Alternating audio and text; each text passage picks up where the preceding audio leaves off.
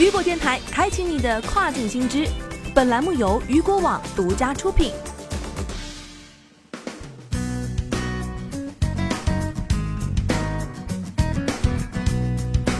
据美国科技类博客 TechCrunch 报道，近日，二十三亿 Facebook 用户中的近百分之二十用户的信息安全遭到了毁灭性打击。据了解，在网络上发现了几个未受保护的数据库，其中包括四点一九亿条 Facebook 的用户记录。这些数据库在一个服务器上被找到，且没有密码保护，意味着每一个能上网的人都能够自由获取这些数据。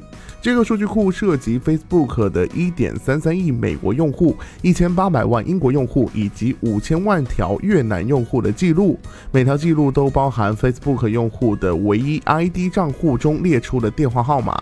某些记录啊，还包含用户的姓名、性别和国家地理位置等等。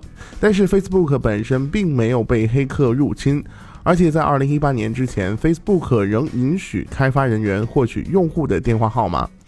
与此同时啊，Facebook 表示，这个数据库并不是新的。这些数据似乎在去年 Facebook 禁止通过电话搜索其他用户的功能前就已经泄露。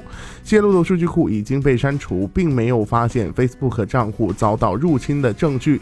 尽管如此，4.19亿 Facebook 用户的电话号码大量的泄露，仍给这些用户带来了难以预估的安全风险。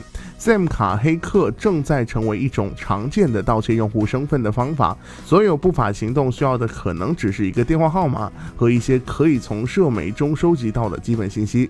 此外啊，电话号码泄露还可能使4.19亿用户收到更多的骚扰电话。据报道，Facebook 在欧洲主要的数据保护监测机构爱尔兰数据保护委员会已经证实了此次重大的安全泄露问题。欧盟通过数据保护条例，可对违规行为实施严厉的处罚，罚款可高达公司年营业额的百分之四。根据 GDPR 的一站式机制，它有权执行跨境制裁。